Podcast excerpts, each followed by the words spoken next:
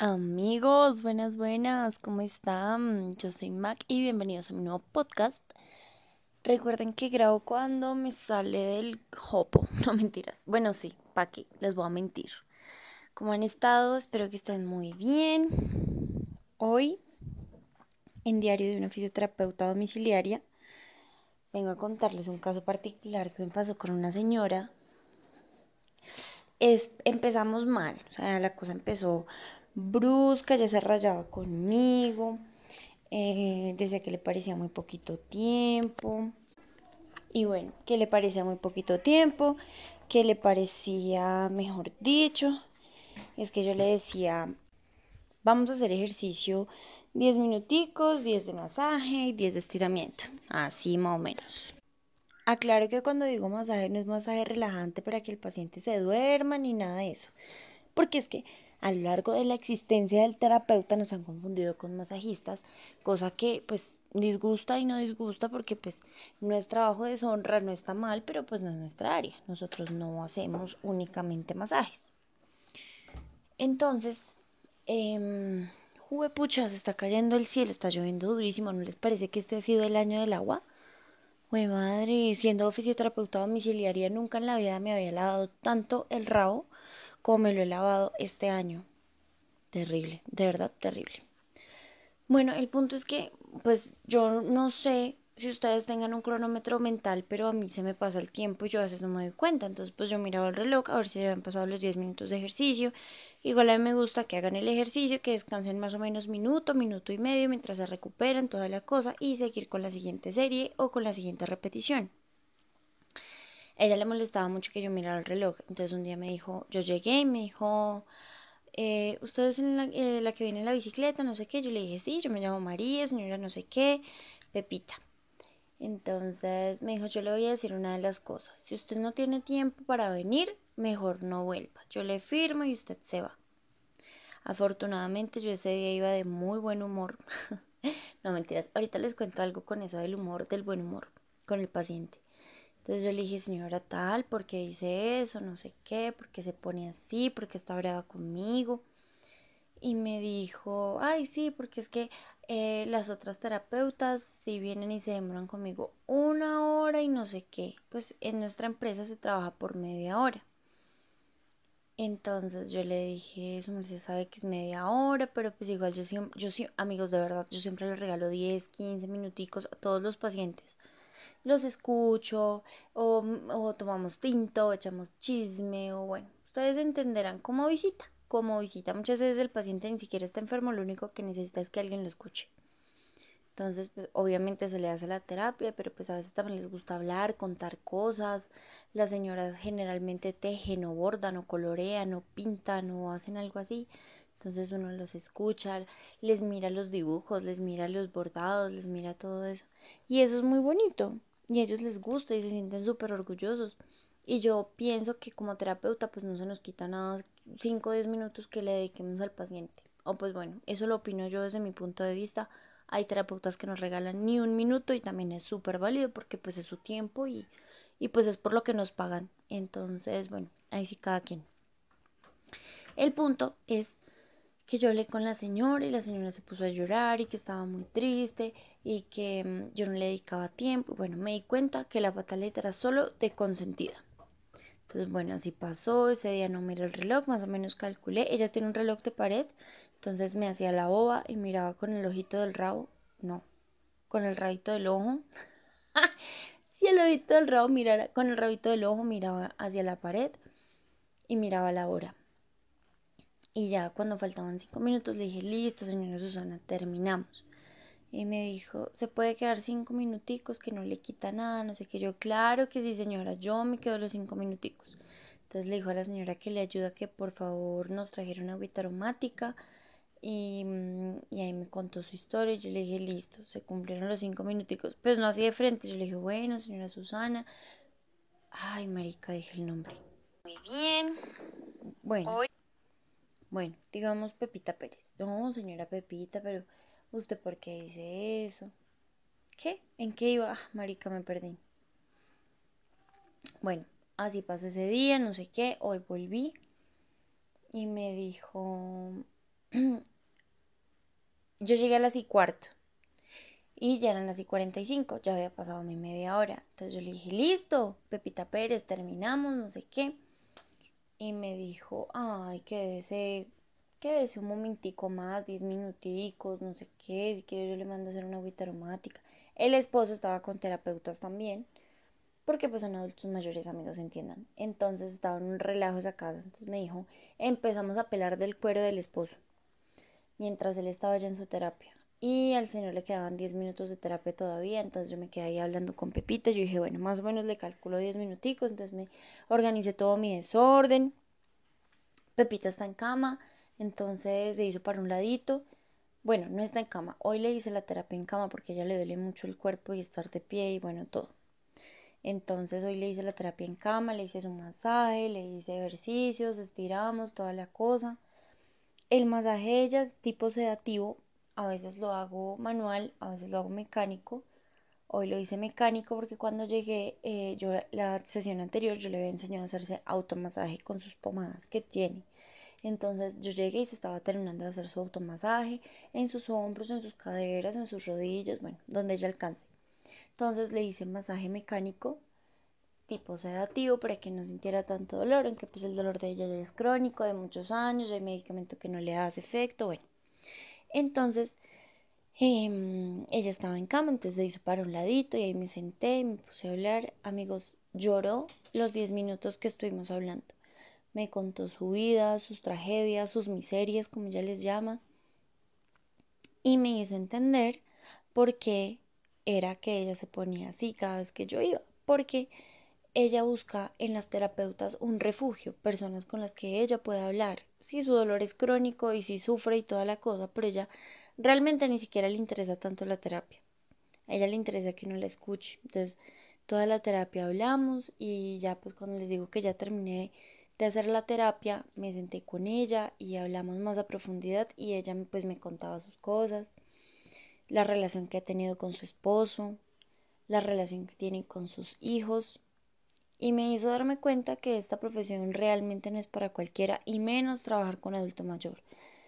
¿Por qué lo digo? Porque no todas las terapeutas y todo el personal de salud y todas las personas le tienen la paciencia que requiere un adulto mayor.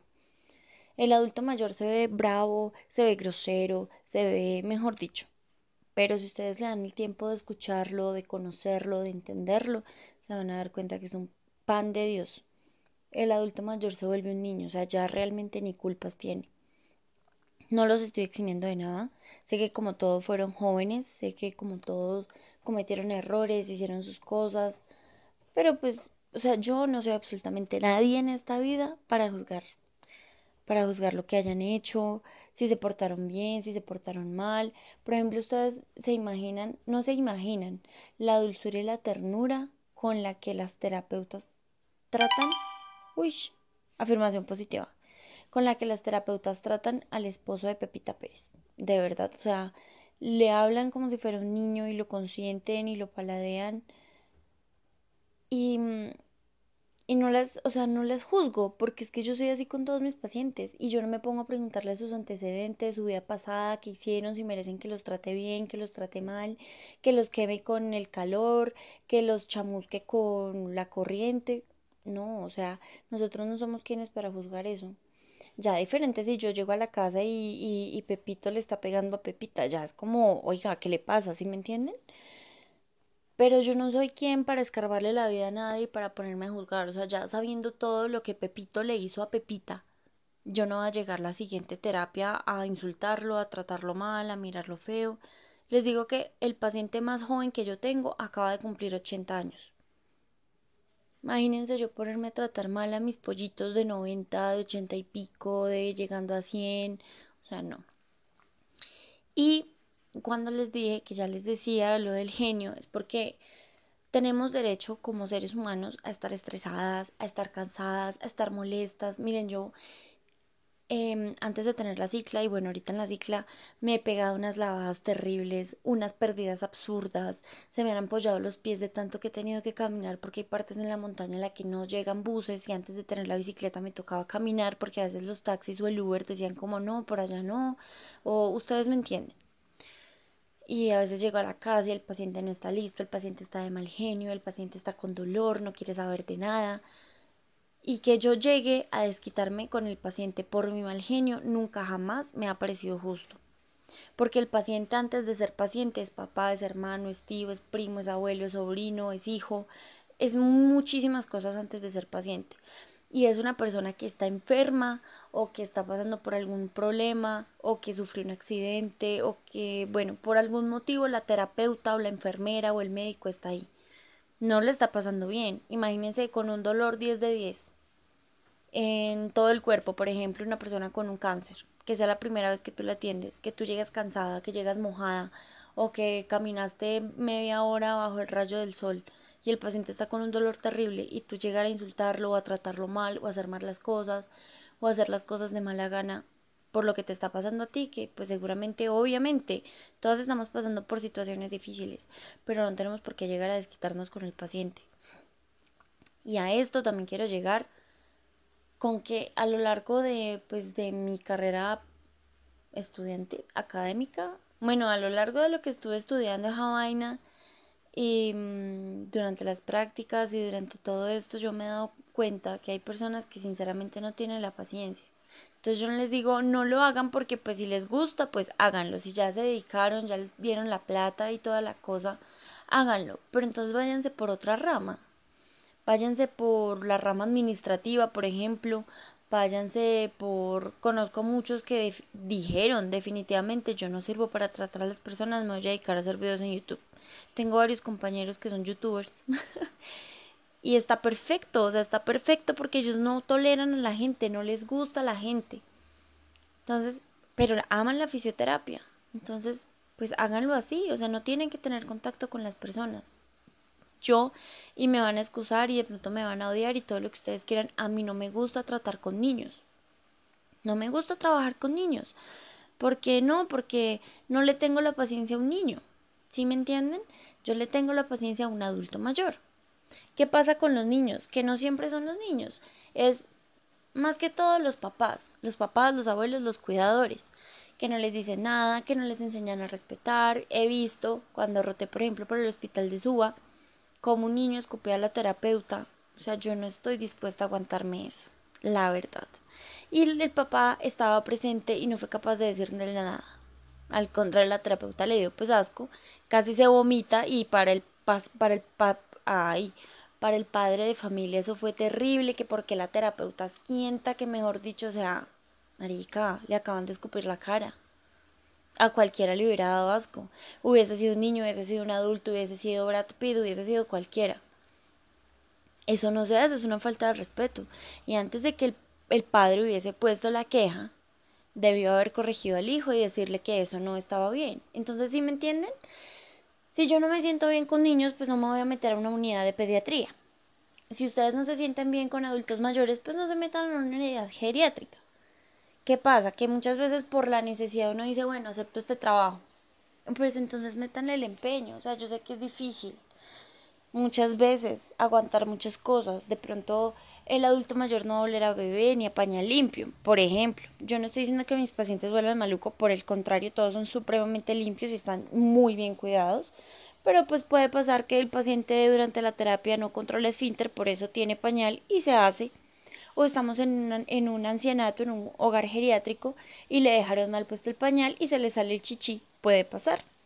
La orina del adulto mayor es fuerte porque muchos consumen medicamentos, porque tienen problemas renales, porque hay infecciones em, de tracto urinario, por muchas cosas. O sea, no es lo mismo tratar con un niño, con un deportista o con un adulto mayor.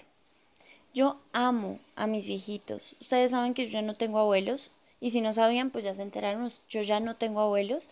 Para mí mis abuelos son mis pacientes y los trato así, tal cual, los trato con amor, les hablo bonito, si los puedo consentir, los consiento. ¿Cómo los consiento? Yo no soy de besos, ni de abrazos, ni de golpes en el calabazo, y menos ahorita por la pandemia, ni por ellos ni por mí. Entonces yo les doy la mano, Si tienen frío, les busco un saquito dentro de la casa, dentro de lo que me den permiso.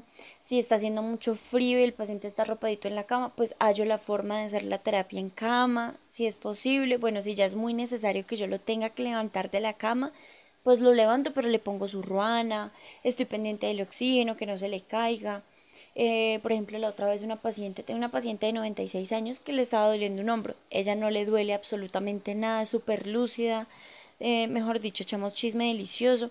Y me dijo, doctora, por favor, pasito, que es que me está doliendo mucho el brazo. Hoy volví, le llevé un masajeador, le puse corriente, así los consiento yo. En sus cumpleaños a las señoras les llevo flores, a los señores les pregunto si, si, les gusta y si pueden comer el chocolate o su fruta favorita y se las llevo con el permiso de la familia. Si me entienden, es como consentirlos desde lo sano, desde lo saludable y pues desde lo importante. A nosotros siempre nos dicen como no se vayan a encariñar con el paciente.